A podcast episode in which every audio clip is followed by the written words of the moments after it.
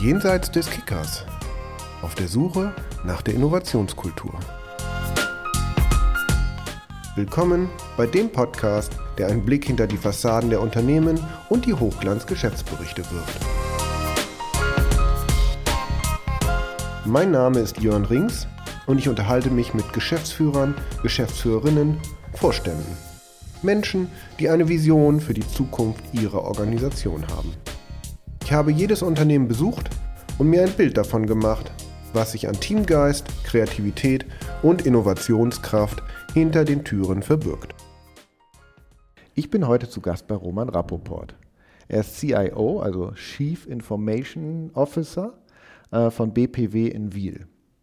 BPW entwickelt und fertigt Fahrwerkssysteme für Anhänger und Auflieger im Nutzfahrzeug- und Agrarbereich. Hallo, Herr Rappoport.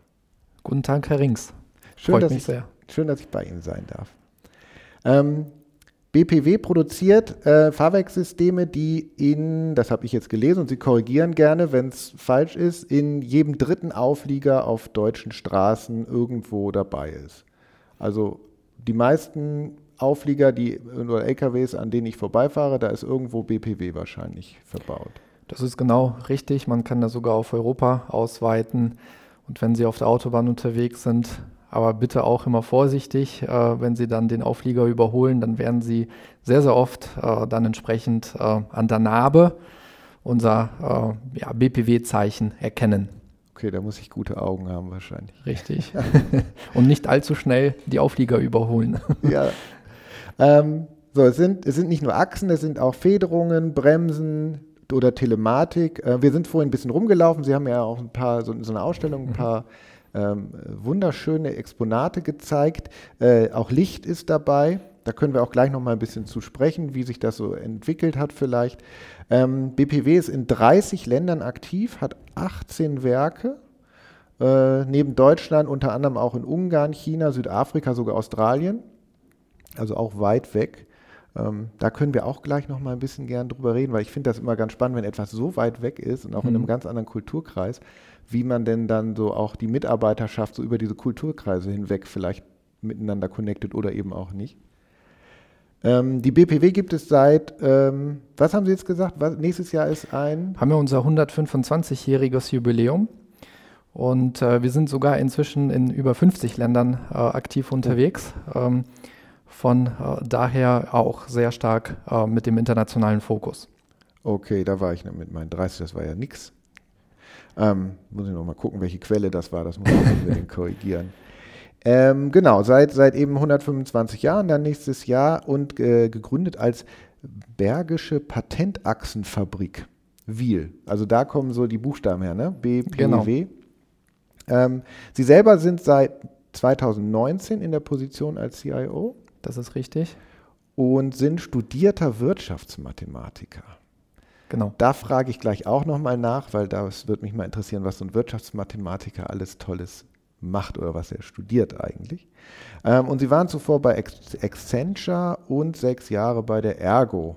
Also völlig andere Branche und ähm, auch keine schweren, schweren Dinge, die man äh, praktisch gar nicht mehr hochheben konnte, sondern ganz andere Geschichten. Ähm, und in ihren Verantwortungsbereich fallen unter anderem das internationale Digitalisierungsprogramm und, das interessiert mich natürlich besonders, hier auch für unseren Podcast, ähm, die flächendeckende Einführung einer agilen Kultur, einer agilen Unternehmenskultur. Was versteht man, Herr Rappoport, in einem solch traditionsreichen Unternehmen unter Innovation?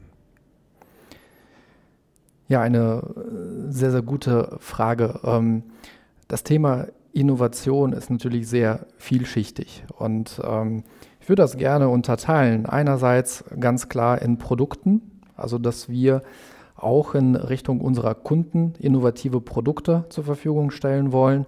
Einerseits unsere Kernprodukte äh, wie das Fahrwerk, die wir auch mit mehr und mehr Intelligenz ausstatten wollen, aber andererseits auch komplett neue Produkte, sei es in der Laden, äh, Ladungssicherung oder auch, dass wir mit ähm, der IDEM Telematics eine Tochter haben, die Telematiksysteme ähm, zur Verfügung stellt.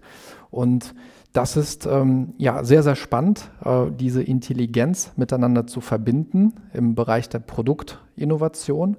Aber selbstverständlich geht es auch um innovative Prozesse. Also wie schaffen wir es, auch unsere Produkte schnell zu produzieren, schnell zu entwickeln? Wie verbessern wir unsere Kundenschnittstelle? Ähm, wie können wir unseren Kunden den gesamten Prozess von der Bestellung bis zur Produktion und Auslieferung ja möglichst äh, von der Zeit her reduzieren. Also die Prozessinnovation beziehungsweise auch aus meiner Sicht sehr wichtig eine ja, kulturelle Innovation. Also wie arbeiten wir zusammen? Wie verstehen wir ähm, das Thema Führung? Ähm, wie wollen wir in Projekten äh, Meilensteine erreichen? Also all das äh, ist natürlich auch in Familienunternehmen ähm, ja, sind sehr, sehr wichtige Themen, äh, die wir proaktiv angehen und äh, auch kontinuierlich weiterentwickeln. Darf ich mal ganz provokant fragen, ist ähm, Innovation bei Ihnen, gingen diese auch so weit, dass Sie sagen, wir arbeiten daran, die Achse wegzusparen, dass wir in Zukunft achsfreie Systeme haben? Die Achse wird es ja immer noch geben, denn die Frage ist immer, wie wollen Sie versuchen, ein Produkt von A nach B über die Straße äh, zu bringen? Also es gibt Schiene, es gibt den äh, Luftverkehr. Ich denke, äh, die Achse ist da erstmal nicht wegzudenken, aber selbstverständlich und äh, das, was Sie im Grunde genommen ansprechen, ist auch mal Stück weit ja, sehr starke Innovationen ähm, anzugehen, disruptive Innovationen anzugehen. Und ähm, auch das ist bei uns äh, durchaus kein Fremdwort. Hm, okay. Ich frage ich frag deswegen, weil ich das ich ganz spannend finde. Ich war vor einiger Zeit mal bei einem großen Schraubenhersteller und die haben gesagt, wir, sie haben sich selber mal die provokante mhm. Frage gestellt, was ist eigentlich, wenn in Zukunft keiner mehr was schrauben will? Wenn wir alles nur noch kleben, zum Beispiel. Ja. So. Es wird wahrscheinlich nicht so demnächst passieren. Aber wir haben gesagt, das war ein sehr spannender Gedanke, dass dieses Extrem einfach mal so reinzuspielen ins Unternehmen und zu gucken, was kommt an Antworten dann von der Belegschaft. Ja. Ähm, von so ein Quatsch bis zu, ja, dann machen wir halt das oder das. Ja. Ja, das ist sehr spannend. Also wenn Sie sich ähm, zum Beispiel bei uns äh, die Achse eben angeschaut haben, auch dieses Produkt entwickelt sich unglaublich weiter. Also so wie man die Achse herkömmlich kennt, das wird in Zukunft auch anders aussehen, denn die neuesten Fahrzeuge haben zum Beispiel ein Getriebe in der Achse verbaut. Das heißt, die Achse entwickelt sich zu einem äh, kompletten Antriebsstrang und ersetzt mit der Elektromobilität dann auch den gesamten äh, Verbrennungsmotor. Und das sind dann ja auch Wege oder Schritte, die wir gegangen sind und die werden in Zukunft äh, durchaus noch wichtiger in der ja, Transformation zur Elektromobilität. Mhm. Ja, super. Ich habe ähm, äh, vorhin ja schon viel gelernt. Wir sind ein bisschen rumgelaufen. Ich habe nicht nur hier so die Arbeitswelten gesehen, sondern eben, wie gesagt, auch so ein bisschen Technik. Ähm, stellte auch wieder fest, man kann sich vieles ja im Internet auch angucken. Ähm, finde auch tatsächlich die Internetseite extrem auskunftsfreudig. Aber im Endeffekt sind das riesenschwere Produkte. Ich weiß, was wiegt so eine Achse grob? Sie kann schon bis zu 400 Kilogramm wiegen, ja. Ja, so, das hebe ich ja nicht mehr mal eben hoch. Mein Motorroller wiegt, glaube ich, 80 Kilo, den kriege ich gerade noch so hochgehoben, aber dann habe ich danach auch Rücken. Ähm, von daher, das, das, das ist wirklich, ähm, finde ich, sind Produkte, die sind ja völlig anders als, ich sage mal jetzt rein digitale Themen mhm. oder das, was in der Versicherung zum Beispiel passiert. Richtig. Deswegen, ähm, wie haben Sie das erlebt, als Sie vor ein paar Jahren aus einem eher digitalen Bereich in so einen ganz haptischen Bereich gewechselt sind? War das reibungslos? War das aufregend? Wie, wie, waren so, wie waren so die ersten Tage und Wochen für Sie? Sehr begeisternd. Ähm, denn als äh, Naturwissenschaftler bin ich sowieso schon sehr technologiebegeistert und auch ein Versicherungsprodukt ist ein sehr, sehr spannendes Produkt. Ähm, Sie werden selbstverständlich keinen Menschen finden, der sagt, äh, wow, ich habe jetzt eine Haftpflichtversicherung abgeschlossen, wie toll. Nein, also sowas äh, gibt es nicht. Andererseits, ähm, in einem Schadenfall, wenn die Versicherung dann tatsächlich auch bezahlt, ist das schon auch ein schönes Gefühl für die Betroffenen, wenn die Versicherung einem hilft. Ne? Und das sind auch positive Emotionen. Hier ähm, bei der BPW ist es aber anders. Also Sie können die Produkte anfassen. Sie sehen, wie diese Produkte entstehen. Ähm, eine digitale Dienstleistung ist ein Stück Software. auch die Versicherung ist am Ende des Tages ein Modell, das in eine Software gegossen äh, worden ist. Für mich war das begeisternd, ähm, als ich eine erste Dienstreise vorgenommen habe und ähm, ein Lager besucht habe und dann wirklich gesehen habe, die fertigen Produkte, die einzelnen Komponenten, das sehen zu dürfen, den Produktionsprozess ähm, zu beobachten. Also das gibt äh, einem schon sehr viel, beziehungsweise mir insbesondere hat das sehr, sehr viel gegeben und war wirklich ein ähm, ja, sehr schönes Gefühl. Haben Sie, haben Sie so ein bisschen das Gefühl gehabt, dass die Kollegen aus der Fertigung oder Kolleginnen, ich weiß gar nicht, wir sprechen ja gleich nochmal über Frauen und Männer hier, ich habe nämlich fast nur Männer gesehen, ähm, äh, dass, dass die gedacht haben, ach, da kommt so einer, der hat, weiß ja gar nicht, was wir hier tun? Oder ist das anders? Ähm, ja, das, das ist so. Ähm, auf der anderen Seite, wenn die Menschen merken, dass man sich für etwas begeistern kann und ähm, auch die richtigen ähm, Fragen stellt, ähm, die auch darauf hindeuten, dass man sich wirklich für das Thema interessiert, dann ist da sehr, sehr schnell diese Hürde abgebaut. Und selbstverständlich in meinem heutigen Verantwortungsbereich musste ich auch sehr, sehr viel lernen, insbesondere was die Produktionsprozesse äh, angeht. Was macht ein Produktionsleitsystem? Das war eine Frage, die ich mir vorher in der Versicherungsbranche nicht stellen musste. Und ich lerne heute immer noch äh, sehr, sehr viel, aber genau das macht es mir auch Spaß. Ähm, ja, Kollegen im Team zu haben, ähm, die dort absolute Experten sind ähm, und von denen ich auch sehr, sehr viel lernen kann ähm, im Bereich der ja, Produktions-IT, ähm, beziehungsweise ähm, ja, da geht es ja auch nicht nur um die Produktions-IT, sondern auch sehr, sehr viel der sogenannte OT-Bereich. Ähm, also wo es an der Schnittstelle zu den einzelnen KUKA-Maschinen äh, geht und dass da die Informationssysteme mit den Robotern und den Maschinen ja, sehr gut und effizient interagieren. Ah, Roboter ist so ein Stichwort. Ich habe gelesen irgendwo, Sie haben ein Trainingszentrum für Robotik für mhm. Auszubildende, glaube ich. Genau. Ähm, das habe ich jetzt nicht gesehen, deswegen frage ich jetzt nochmal extra nach. Wie, wie kann man sich das vorstellen? Steht da nur so ein Roboter mit einer Fernbedienung oder was passiert da? So ungefähr. Also wir haben ähm, in der BPW ein Ausbildungszentrum, ähm, auf das wir wirklich sehr stolz sind und ähm, da geben wir vielen Menschen die Chance, äh, wirklich einen tollen Beruf ähm, entsprechend zu erlernen und wir haben auch hohe Übernahmequoten und äh, insbesondere auch in der IT haben wir in den letzten Jahren sehr, sehr viel von diesen Programmen profitiert. Und der Roboter steht da und die Auszubildenden haben tatsächlich die Möglichkeit, diesen Roboter zu programmieren. Also unterschiedliche Anwendungsfälle wirklich im, im wahrsten Sinne des Wortes ähm, in Software zu gießen, um dann zu schauen, macht der Roboter ja genau das Richtige ähm, in Bezug auf die Anforderungen. Kann man das auch ähm, in der, oder wäre das möglich, das nicht nur in dieser, ich sag mal, Laborumgebung zu machen, sondern auch hier in der Fertigung oder ist das, ginge das gar nicht?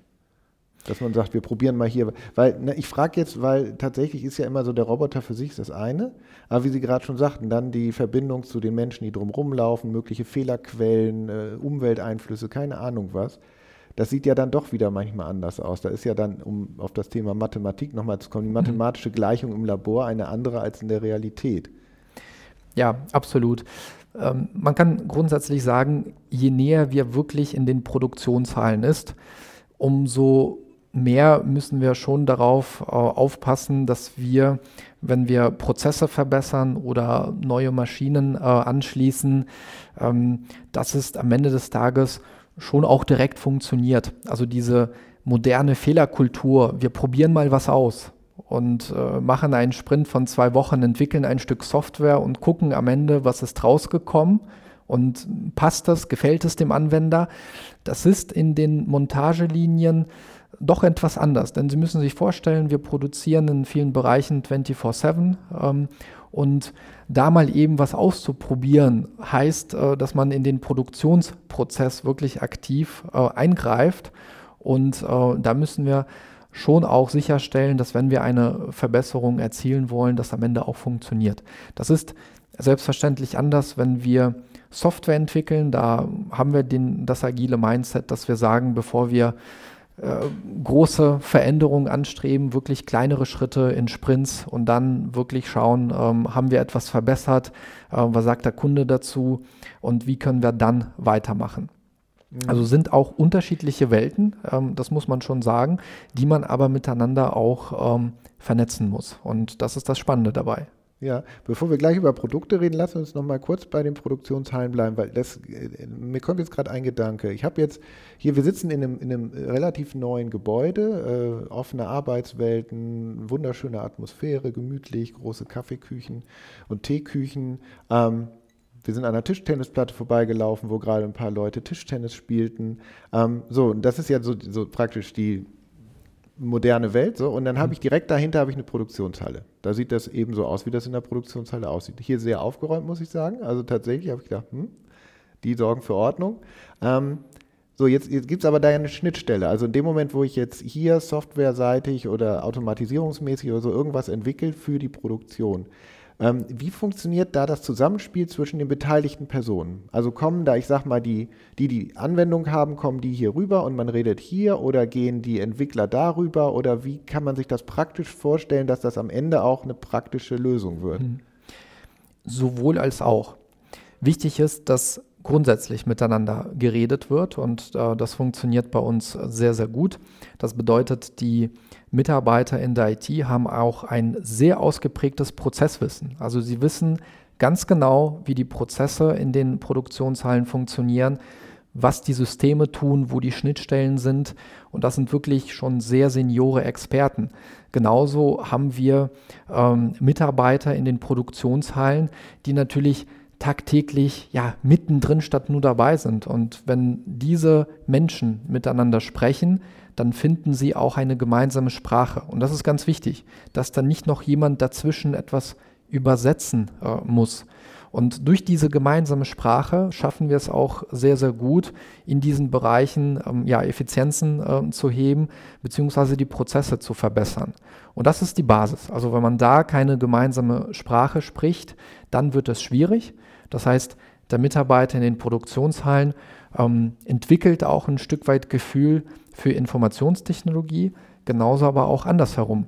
Der Mitarbeiter in der IT muss einfach das Prozesswissen auch ein Stück weit mitbringen. Mhm. Und wie kann ich mir das, also wenn die jetzt zusammenkommen und äh, über irgendein, ich sag mal, wir stehen ganz am Anfang, da hat jemand eine Idee, vielleicht keine Ahnung, sogar über ein Vorschlagswesen oder so kam mhm. eine Idee rein, wir könnten das doch mal anders machen. Gibt es dann so, also ich sag mal, nimmt dann einer eine Tasse Kaffee und geht zu dem anderen rüber oder gibt es eine größere Runde und es setzen sich gleich ein paar Leute zusammen? Ist das eher formeller oder passiert das eher so im, ich sag mal, im zufälligen Miteinander? Gibt es da irgendeine, irgendein Muster, was man, wo Sie sagen, das funktioniert ganz gut oder ist das immer auch wieder anders dann? Ich, ich glaube, ein Pauschalrezept, ähm, wenn wir über ja, Prozessverbesserungen, über Prozessinnovationen sprechen, äh, gibt es nicht. Bei uns ist das auch hier ähm, sowohl als auch. Und ich glaube schon, dass interessanterweise auch viele Ideen jetzt nicht nur in Richtung der Produktion, sondern generell auch, wenn es um die anderen Bereiche geht, ähm, doch per Zufall passiert. Also durch eine, ein zufälliges Kaffeegespräch ähm, kommt man durchaus auf Ideen, ähm, die gewisse Dinge verbessern können. Ja, und dann können diese Ideen auch weiterentwickelt ähm, werden. Fakt ist, und das ist aus meiner Sicht eine der großen Stärken auch von Familienunternehmen, äh, wenn eine Idee da ist und diese Idee hat auch einen Nutzen, einen spürbaren und sichtbaren Nutzen, dann sind wir unglaublich schnell in der Lage, diese Idee auch in die Umsetzung zu bringen. Also es kann wirklich sich nur um Tage dauern, bis man dann auch die Entscheidung bekommt, das machen wir. Und das habe ich bei deutlich größeren Unternehmen schon mal anders erlebt. Also dass man mehr Zeit ähm, ja, investiert in die Entscheidung, ja. alle Gremien abzuholen, als dass man vielleicht braucht, um diese Idee umzusetzen. Und bei Familienunternehmen, und da sprechen wir auch, und das ist auch ein Teil der agilen Kultur, wie schnell bin ich in der Lage zu entscheiden? Und wie schnell kann ich dann auch gewisse Dinge in die Umsetzung bringen. Denn das ist ja genau das, was allen Spaß macht. Also auch mir persönlich, nicht nur wochenlang ähm, ja, Entscheidungsvorlagen zu erstellen, sondern zu sagen, das geht schnell und in diesen zwei Wochen haben wir schon die Lösung. Und dann können wir alle jubeln, dass wir äh, ja, hoffentlich mit der Lösung die erwartete Wirkung auch so erzielt haben. Ja, das ist natürlich äh, der große Frust, ne? wenn man eben auf, äh, ich sag mal, auf der Arbeitsbasis irgendwas entwickelt, eine Idee und hat dann oben so ein Bottleneck, weil keiner entscheidet oder weil zu viele Entscheidungen von zu wenig Menschen verlangt werden. Da ist das genau so eigentlich so das Ideal. Das habe ich übrigens tatsächlich auch schon häufiger festgestellt, dass die Unternehmenskultur häufig durch die Entscheidungsfreude von der obersten Führungsebene sehr stark beeinflusst wird. Ähm, ich habe schon Unternehmen erlebt, wo ich sage mal, die sehr, ähm, sehr hierarchisch regiert wurden, Familienunternehmen auch, ne, wo es so einen Patriarch gab, der hat gesagt, so läuft das und alle anderen mussten dann auch so laufen, der aber sehr fair und sehr gut und sehr schnell entschieden hat und wo ähm, die Mitarbeitenden auch sagen, ist super. Also so kann gerne so, ich habe, ich muss das nicht alles mitentscheiden, das ist super, aber wenn ich eine Idee habe und ich kriege schnell eine Entscheidung, dann ist das, ähm, ist das genauso viel wert, wie wenn ich das selber mache. Das sehe ich ja. genauso. Und ich glaube, das ist auch etwas, das in die moderne Führungskultur heute einfach gehört. Diese schnellen Entscheidungswege. Das ist etwas, das die Mitarbeiter unglaublich motiviert, wenn sie sehen, ähm, ich hatte eine Idee gehabt, wie ich etwas verbessern kann und nächste Woche arbeite ich schon an der Optimierung. Und das motiviert unglaublich. Genauso kann es aber auch ein Demotivationsfaktor sein, wenn die Mitarbeiter merken, ich habe einen Vorschlag, aber es dauert drei, vier Monate, bis überhaupt mal irgendein Entscheidungsträger ähm, sich diesen Vorschlag mal ansieht.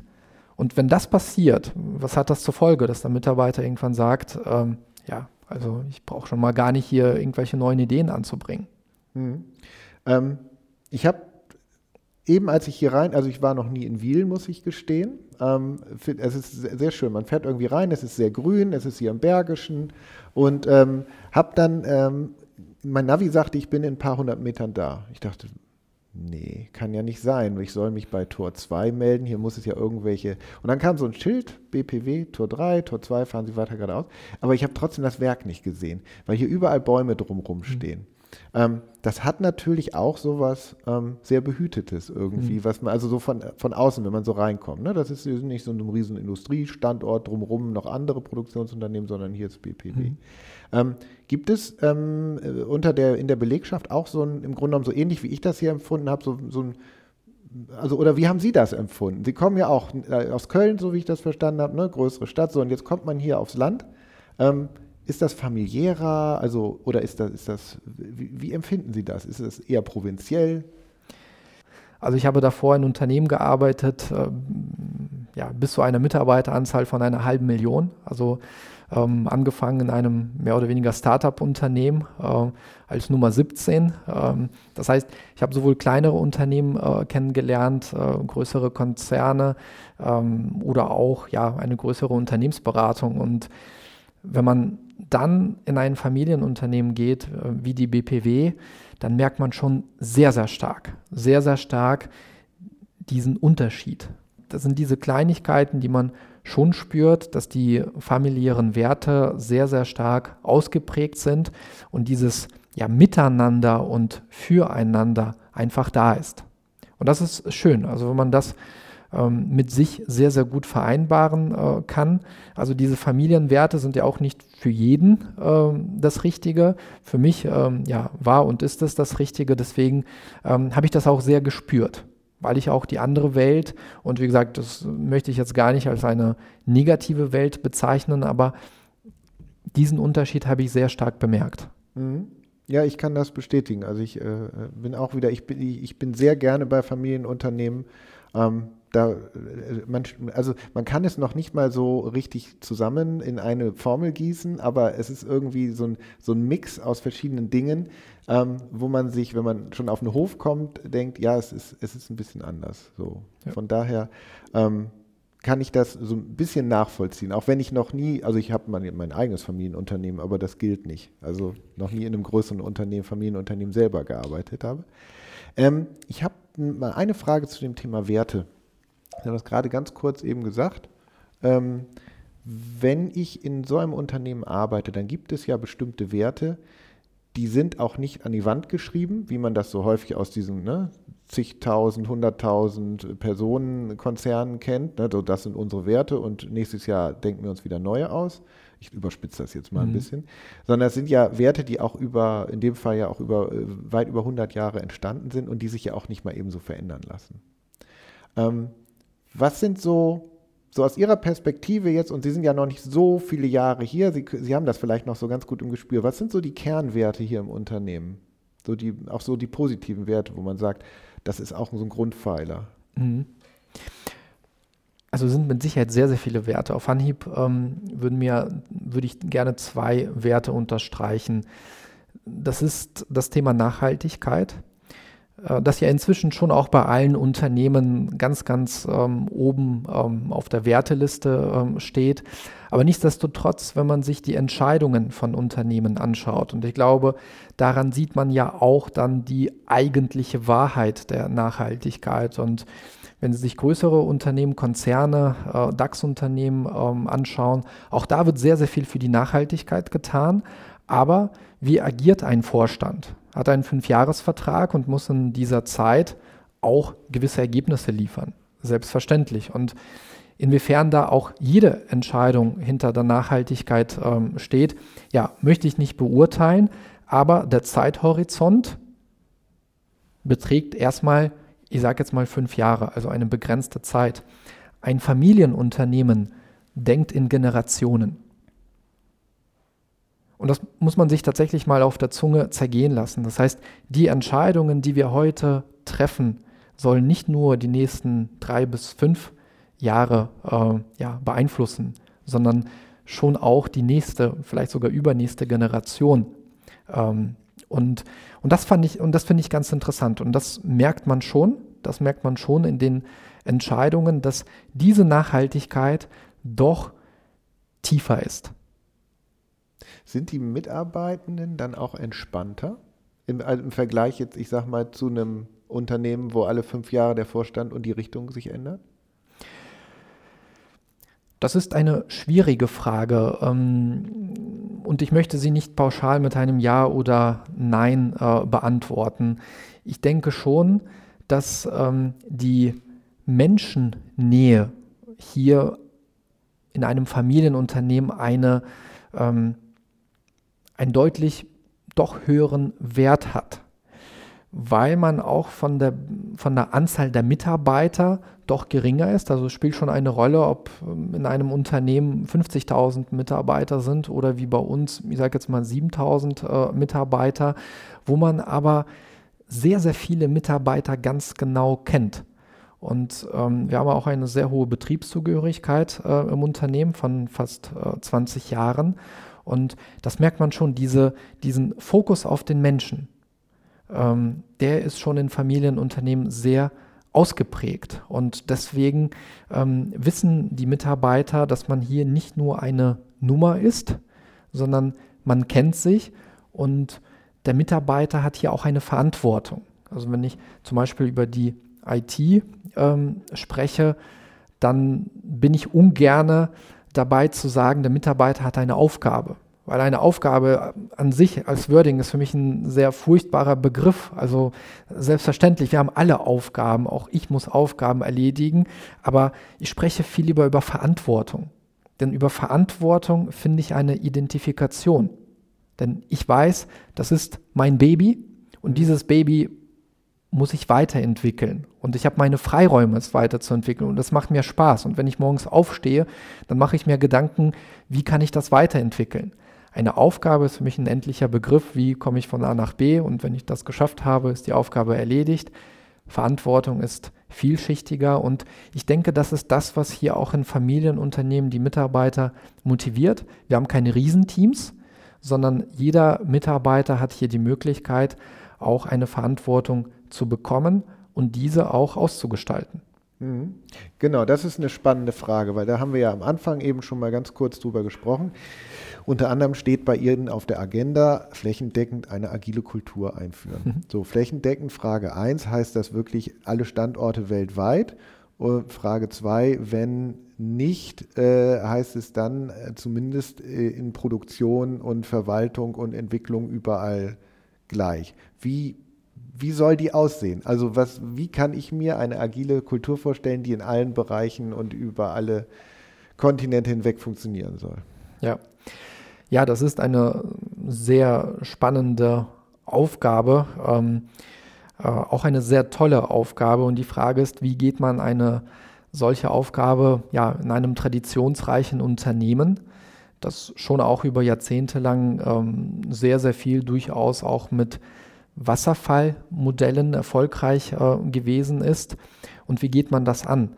Und ich glaube, am Ende des Tages hat es auch weniger mit den Projektmanagement-Methoden zu tun, wie verwende ich Scrum, wie verwende ich Kanban-Methoden oder sonstige Safe-Modelle, die ja momentan auf dem Markt äh, ja inzwischen auch normal etabliert sind. Also es ist nichts mehr Besonderes. Also wenn ein Unternehmen sagt, ich habe agile Softwareentwicklung, das, dann, dann ist das selbstverständlich. Man wird heutzutage eher komisch angeschaut, wenn man sagt, ich entwickle Software immer noch ich sage jetzt mal nach den Wasserfallmodellen äh, oder ich benutze keine Cloud. Also ähm, das war noch vielleicht vor zehn äh, Jahren etwas Besonderes. Heute ist das Normalität. Ehrlicherweise auch bei uns. Die Frage ist aber nach dem Flächendeckenden und äh, das ist spannend.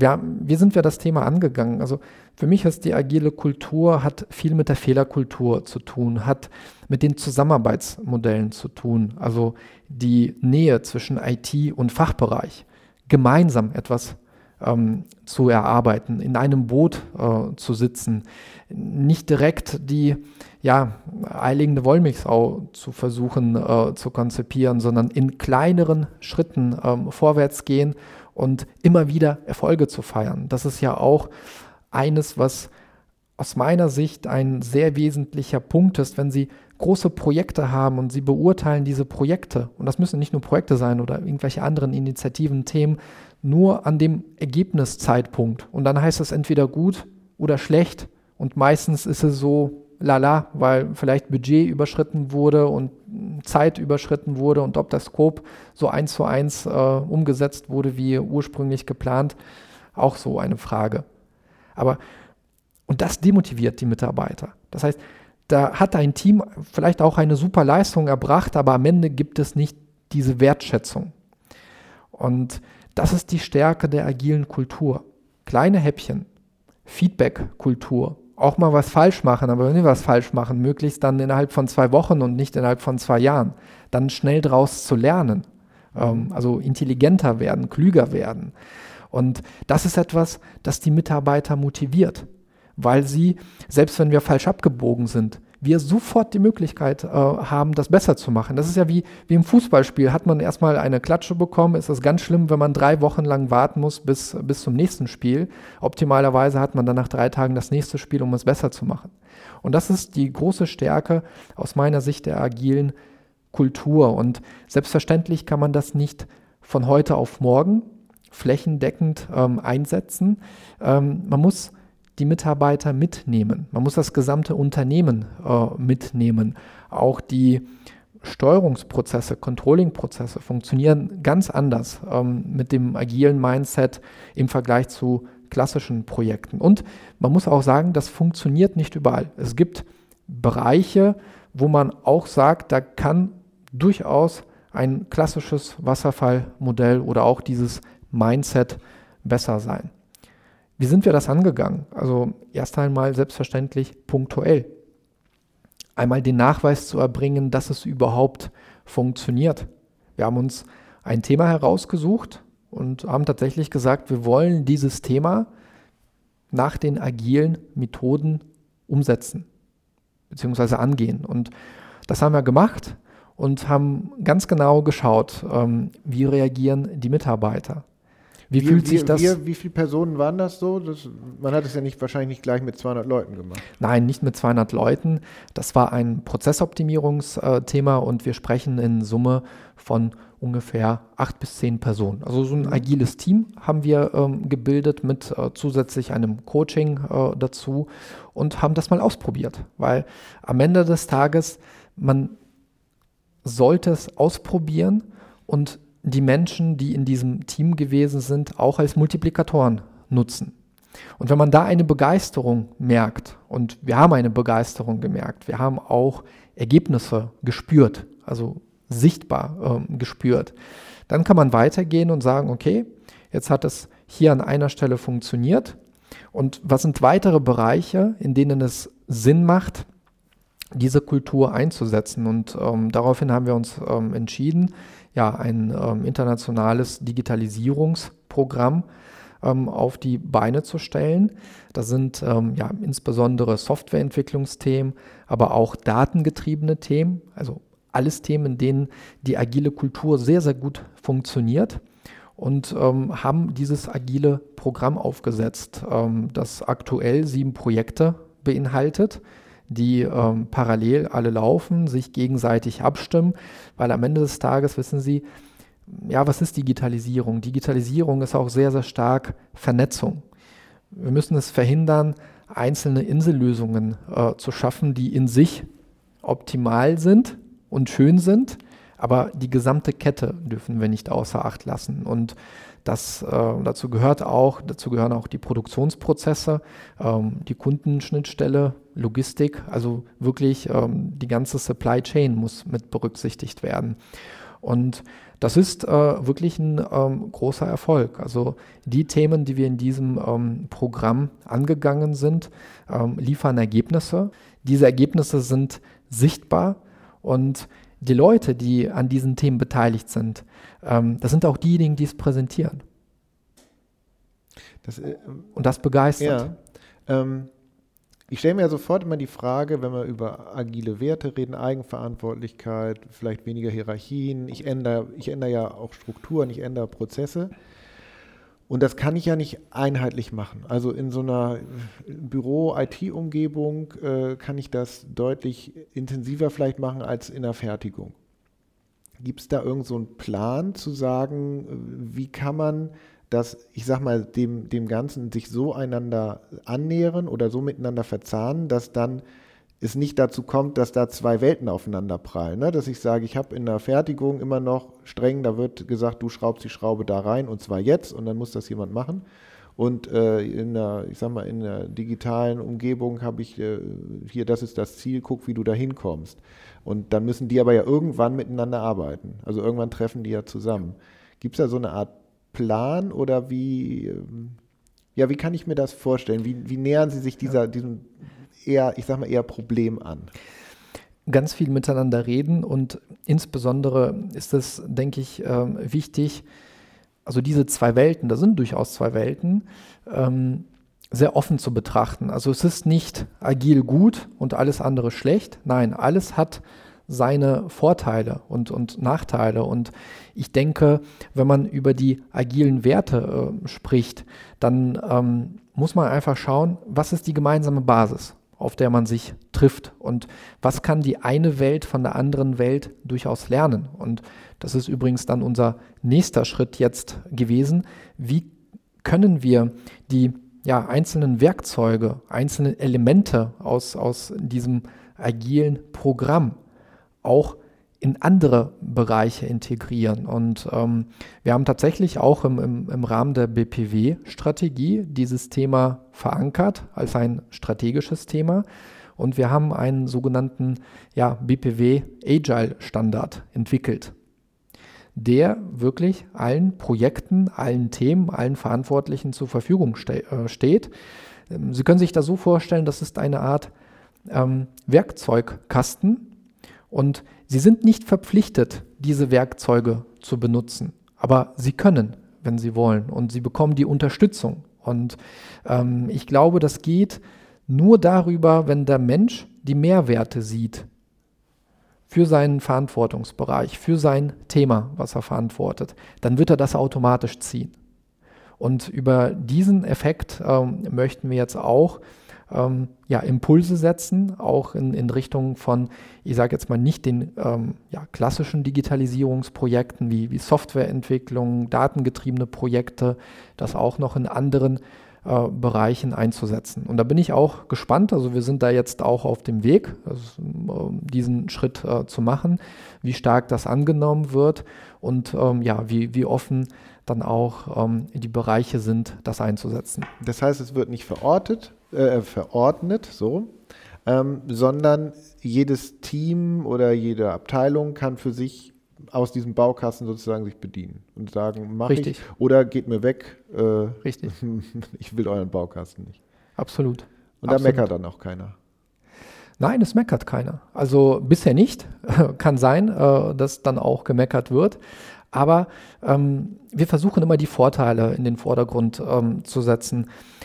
Wir haben zum Beispiel im IT-Bereich, ähm, das fängt ja schon damit an, wie arbeiten wir mit unseren Partnern zusammen weil wir machen ja auch nicht alle selbst, äh, sondern haben auch ein Netzwerk an ähm, IT-Providern, an Partnern, mit denen wir auch gewisse Aufgaben gemeinsam erledigen. Da haben wir zum Beispiel einen ähm, agilen Festpreisvertrag entwickelt. Das hört sich erstmal sehr komisch an. Also wie passt agil und, und Festpreis? Ja, passt sehr gut. Also es gibt tatsächlich diese Möglichkeit, ähm, ein solches Vertragskonstrukt aufzusetzen, bei dem ich die Sicherheit habe, am Ende des Tages ein werthaltiges Produkt zu bekommen, wo ich aber heute noch nicht weiß, wie ich dahin komme. Und vielleicht wird dieses Produkt auch etwas anders aussehen, weil ich auf dem Weg dahin Entscheidungen treffen werde, die die Richtung verändern werden. Aber ich kann schon heute sagen, das wird mich so und so viel kosten. Ne?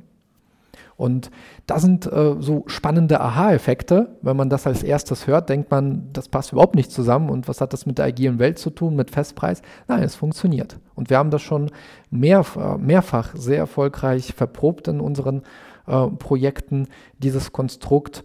Und dieser Vertrag beschreibt auch die Art und Weise, wie wir zusammenarbeiten, auf, auf Basis der ja auch ähm, agilem Projektmanagement und gibt unserem Business die Sicherheit, dass wenn er einen gewissen Betrag investiert, er am Ende einen Nutzen hat, aber, aber das Ganze trotzdem agil entwickelt wird. Das heißt, wir sind sozusagen in, also wir wissen, wie Start und Ende aussieht und was dazwischen passiert, ist dann ähm, so ein bisschen dem Team oder wer auch immer das macht, überlassen. Fast richtig. Also wir ja. wissen ungefähr, wie das Ende aussieht. Ähm, das ist so unsere initiale Vorstellung. Mhm. Aber auf dem Weg zu dieser Vorstellung ähm, kann es durchaus möglich sein, dass wir dann doch irgendwo links abbiegen oder rechts abbiegen, sodass das Produkt am Ende sich schon davon unterscheidet, wie wir uns das ursprünglich gedacht haben. Wichtig ist nur, dass der Nutzen nicht verloren geht und wir den Nutzen beibehalten und das Ganze aber, wie gesagt, zu einem Festpreis. Wir, wir merken ja, also das ist mir vorhin nochmal so bewusst geworden, als Sie mir so ein bisschen erzählt haben, was alles Digitalisierung im Zusammenhang mit einem eher sehr analogen Produkt wie einer Achse oder Bremsen oder mhm. sowas, wie das zusammenspielt und wo sich auch BPW hinentwickelt hat. Also es ist ja tatsächlich, ähm, wir reden die ganze Zeit hier über digitale Themen und wahrscheinlich fragen sich viele auch, ja, wieso? Die schweißen doch oder schrauben irgendwelche Sachen zusammen. Was hat das mit Digitalisierung zu tun? Tatsächlich ja extrem viel und ganz viele Sachen. Und es gibt ja eigentlich kaum noch was, was nicht digital ist. Und wir hatten vorhin uns schon kurz darüber unterhalten, dass ja auch bei irgendwann autonom fahrenden Lkw-Flotten oder so ich ja extrem viel Digitalisierung brauche. Ich muss Sie haben zum Beispiel einen Spanngurt äh, im Programm, ähm, der genau. kann mir die ganze Zeit sagen, ob die äh, Ladung noch vernünftig gesichert ist. Genau. So, das, da kann man jetzt sagen, ja, das kann aber ja der Fahrer auch selber machen an der, am Parkplatz. Ja, wenn ich den Fahrer habe, wenn der Fahrer irgendwann da nicht mehr sitzt und ich bin autonom, dann muss ich ja all diese digitalen Systeme haben. Und was ich halt besonders spannend finde, ist, dass man sich ja als einzelner Spezialist für zum Beispiel eben wo sie ursprünglich herkommen, Achsen, Bremsen und so, ja gar nicht mehr da hinsetzen kann und sagen kann, wir bleiben dabei. Das ist das so, ne? weil Digitalisierung haben wir ja überall. Oder wie sehen Sie das? Ja, wir versuchen uns ähm, tatsächlich auch ähm, als ein Unternehmen zu verstehen, das die gesamte Transportkette äh, betrachtet. Also wir wollen den Logistikunternehmen helfen, dass sie im Grunde genommen ihre Aufgaben ja, emissionsschonend, äh, effizient ähm, tatsächlich durchführen können. Und ähm, die Achse ist unser Kernprodukt. Äh, da haben wir die größte Kompetenz. Aber nichtsdestotrotz ähm, ja, diese Mission zu haben, diesen gesamten Prozess im Überblick zu haben und zu schauen, wo kann ich meinen Kunden helfen. Und das ist ja das äh, Spannende. Und die Logistik- und Transportbranche äh, ist ja sehr, sehr spannend und wird ja auch in Zukunft eine noch wichtigere Rolle spielen, weil ja immer mehr Ware von A nach B transportiert wird. Auch da spielt die Digitalisierung eine sehr, sehr wichtige Rolle. Und da wollen wir auch mit, mit innovativen Lösungen, die wir jetzt schon am Markt haben und äh, künftig auch rausbringen, ja, einen nachhaltigen Beitrag leisten. Mhm. Ähm, ich würde gerne nochmal von den Produkten zurückspringen zu dem Thema, was mir so auch am Herzen liegt, die mhm. Menschen, die hier arbeiten, Sehr die gerne. Kultur hier im Unternehmen. Wie gesagt, wir sitzen in einem neuen, modernen Gebäude. Ähm, wir haben vorhin die Tischtennisplatte hatte ich angesprochen. Das fand ich sehr witzig, weil sie haben gesagt, guck mal hier, da ist eine Tischtennisplatte und du kannst auf die Uhr gucken. Äh, um 12.30 Uhr oder so geht, äh, stehen da mindestens ein paar Leute und spielen Tischtennis. Dann sind wir ein bisschen rumgelaufen, kamen zurück und dann standen da welche am Tischtennis gespielt, ja. wie bestellt sozusagen. Ähm, diese, diese Tischtennisplatte zum Beispiel, ist, wie ist die da hingekommen?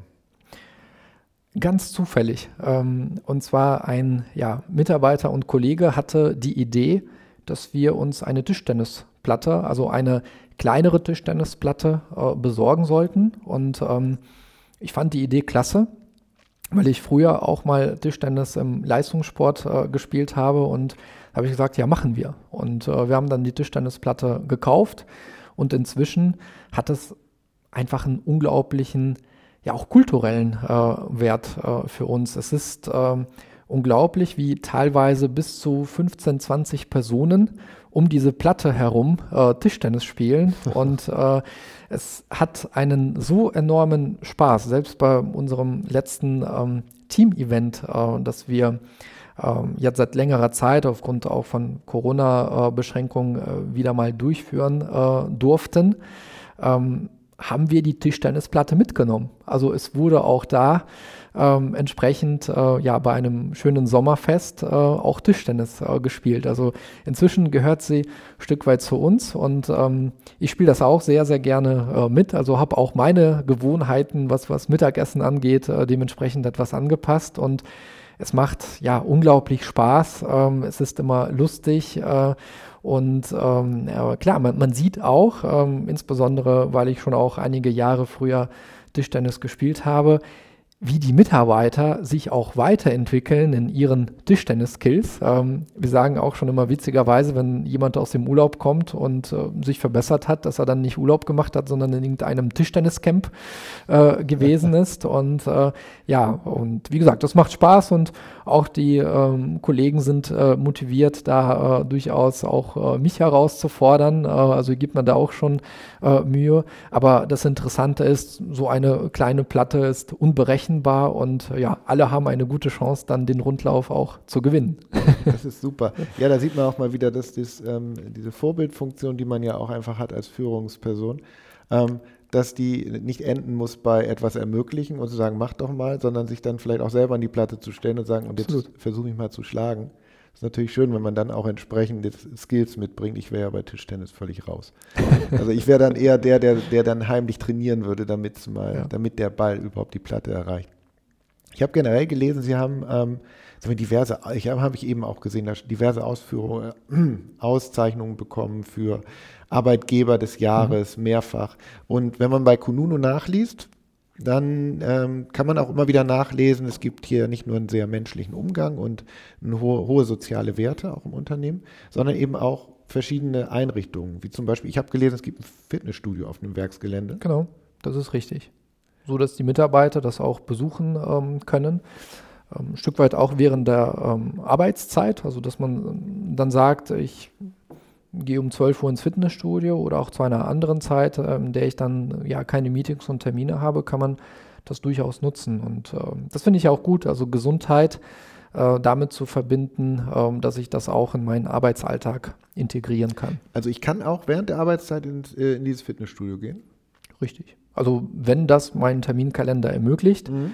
Dann kann ich das durchaus tun. Und da guckt auch keiner komisch. Da kommt nicht dann der Chef um die Ecke und sagt Hallo. Ich gucke nicht komisch. Nein. es gibt ja noch ein paar andere Chefs. Ja. Ähm, aber tatsächlich, ähm, das ist eine gute Frage. Ähm, wir sind ja, also im Grunde genommen sind wir hier auf dem Land. Sie haben eh das Problem des Standortes, um Mitarbeiter mhm. zu gewinnen und Mitarbeitende. Äh, Sie haben 87 Prozent Männer im Unternehmen, mit Sicherheit nicht mit Absicht, sondern weil einfach wahrscheinlich es überhaupt schwer ist, Leute zu finden und dann bewerben sich nur Männer. Keine Ahnung, können Sie gleich vielleicht nochmal was zu sagen? Frage ist, was tun Sie generell alles, um einfach auch attraktiv zu sein für eben neue Mitarbeiter und Mitarbeiterinnen? Mhm. Zumindest einmal bin ich wirklich äh, sehr stolz, dass wir in der IT eine höhere äh, Quote haben, die aktuell bei 25 Prozent liegt und äh, nächstes Jahr noch ein Stück weit weiter ansteigen wird. 25 Prozent Frauen. Genau, ja. genau. Das ähm, ist zumindest für eine IT-Abteilung jetzt vielleicht nicht die Superquote, wo man immer 50-50 haben möchte, aber wenn man den Benchmark sich anschaut, sind wir mit 25 Prozent in der IT schon sehr, sehr gut ähm, unterwegs. Ähm, wenn Sie fragen, ja, was macht uns besonders, also wie gewinnen wir die Talente, dann ist das ja inzwischen schon auch eine sehr große Herausforderung. Zum einen sind das die ja, familiären Werte. Also das muss man äh, schon sagen, wenn sich in unserer Umgebung jemand bei der BPW bewirbt, dann haben wir auch eine gute Möglichkeit, ähm, diese Person auch von uns zu überzeugen. Ähm, weil oft die Wertesysteme von dem Bewerber, der hier aus der Nähe kommt, das heißt ähm, eher ländlich, wo vielleicht ein Stück weit, also ich möchte das nicht pauschalisieren, aber doch die Familie einen größeren Wert spielt und das passt natürlich sehr gut. Vor allem, wir sind ja auch sehr bekannt. Also diejenigen, die hier aus der Nähe kommen, die kennen die BPW. Und zwar nicht nur erst äh, seit ein paar Wochen, sondern teilweise auch über Jahre, wenn nicht Jahrzehnte. Also Familienwerte, das Thema Verantwortung. Und da bin ich auch beim Stück weit Thema Führung, Kultur, Verantwortung. Da können wir einiges äh, bieten, weil ich immer sage, bei uns bist du nicht eine Nummer, sondern du bist bekannt und du hast eine Verantwortung. Da muss man auch sagen, das ist nicht äh, jedermanns äh, ähm, Wunsch, eine Verantwortung äh, zu haben, aber diejenigen, die auch eine Verantwortung haben möchten, die finden ähm, diese bei uns. Und man ist nicht einer von 50 für ein bestimmtes Thema, sondern dann ist man vielleicht einer von zwei.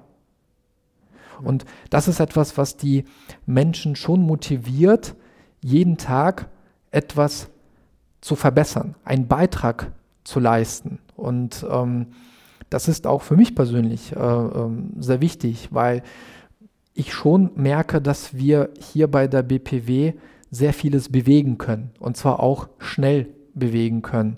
Und äh, es gibt aus meiner Sicht nichts Schöneres, nichts Motivierenderes für die Intensität, wenn man diesen Fortschritt wirklich sieht. Und zwar ja monatlich. Ich möchte jetzt nicht sagen wöchentlich, aber monatlich, wo man vielleicht in anderen Unternehmen Jahre braucht, um einen ähnlichen Fortschritt zu sehen.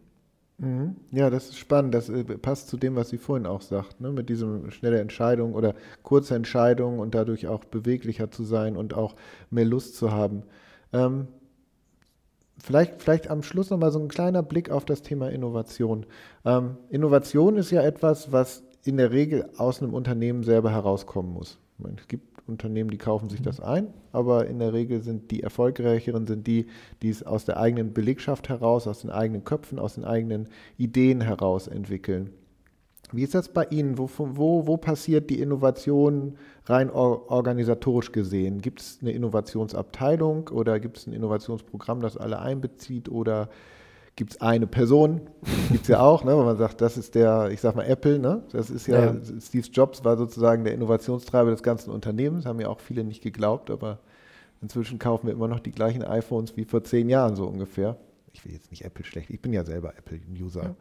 Ja. Ähm, wie sieht das bei Ihnen aus? Also wo passiert Innovation? So rein, rein vom Machen her. Mhm. Tatsächlich dezentral. Also wir haben nicht die eine Abteilung oder nicht den einen Kopf, bei dem man sagt, das ist jetzt unser äh, Mister Innovation.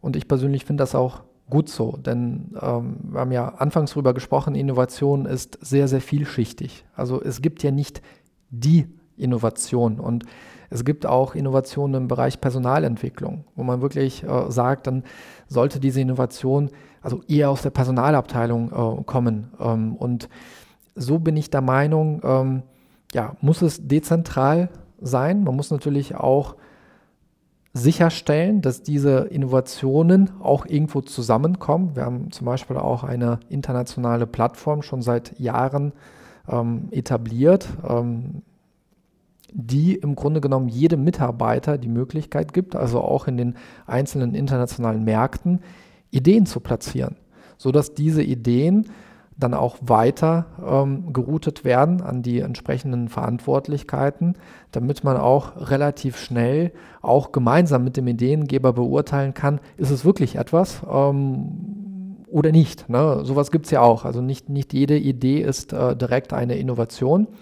Und so versuchen wir das äh, zu managen. Und ich für mich glaube, dass das auch genau der richtige Weg ist, denn es ist immer schwierig, egal ob man eine Abteilung hat, Selbstverständlich haben wir auch als IT eine besondere Verantwortung, was Innovation angeht, in Bezug auf neue Technologie im Bereich der IT. Wie kann das ähm, unser Business enablen? Aber auch wir ähm, ja, sind so pragmatisch und bodenständig, ähm, dass ich niemals behaupten würde, wir sind jetzt so die Innovationsschmiede. Nein, also wir leisten auch da unseren Beitrag, äh, auch sehr gerne und wir lieben das. Aber am Ende ist das, wie gesagt, vielschichtig und betrifft ja jede Abteilung. Jede Abteilung sollte innovativ sein und in ihrem Bereich sich Gedanken machen, ähm, ja, was ist das nächste Ding, ähm, egal ob das äh, die Produkte angeht oder Prozesse. Mhm, okay. Oder sogar Geschäftsideen. Ja, oder genau, oder Geschäftsideen. Das wäre nämlich jetzt meine letzte Frage nochmal. Mhm. Lass uns mal gemeinsam in eine ferne Zukunft gucken. Nicht in drei oder in fünf Jahren, sondern sagen wir mal in 20, 30, 40 Jahren. Und dann sitzen wir wieder hier und jetzt wieder die BPW und es ist viel passiert, die Welt hat sich verändert. Sagen Sie mal ein Produkt, das es jetzt vielleicht noch lange nicht in der Pipeline gibt, aber wo Sie sagen, das müssen wir in 40 Jahren oder in 30 Jahren muss die BPW auch haben, um weiterhin auch so ein Innovationstreiber zu bleiben. Mhm. Ich denke, auch in 40 Jahren ähm, werden wir Fahrzeuge haben mit einer Achse, nur dass die Achse sich sehr, sehr stark weiterentwickeln wird. Und ähm, die Achse wird zum Antriebsstrang.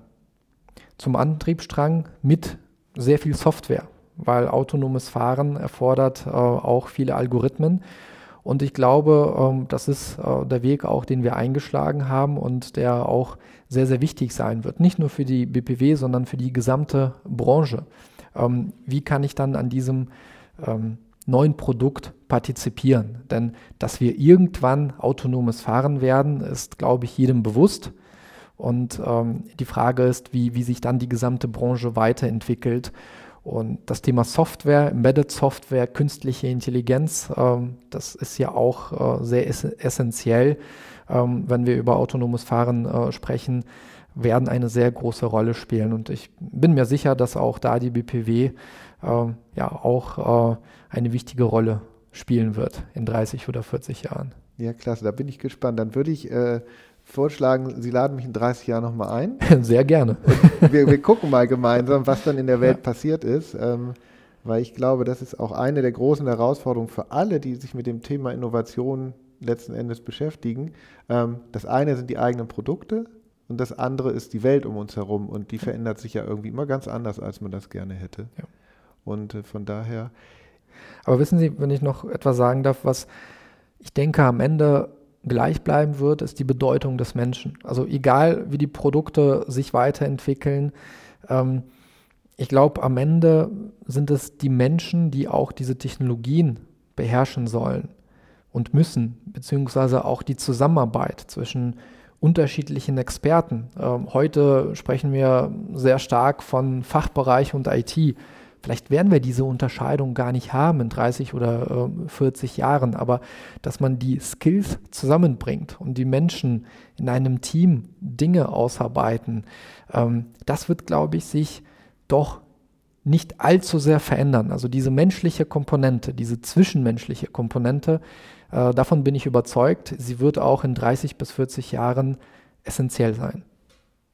da sind wir zusammen überzeugt. Ähm, da bin ich total bei Ihnen und finde das auch toll, dass das jemand sagt, der auf seiner Visitenkarte CIO stehen hat und sich eigentlich mit digitalen Themen bevorzugt auseinandersetzen sollte.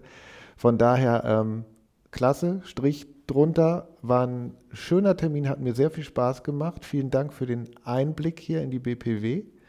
Und ähm, ich habe das Gefühl, so als Besucher von außen, ähm, dass äh, das Thema Achsen ein völlig anderes ist, als man eigentlich so denkt. Und was Sie am Schluss sagten, dass die Achse so, ich sag mal, so das denkende Element wird und ähm, Antriebsstrang und alles in einem.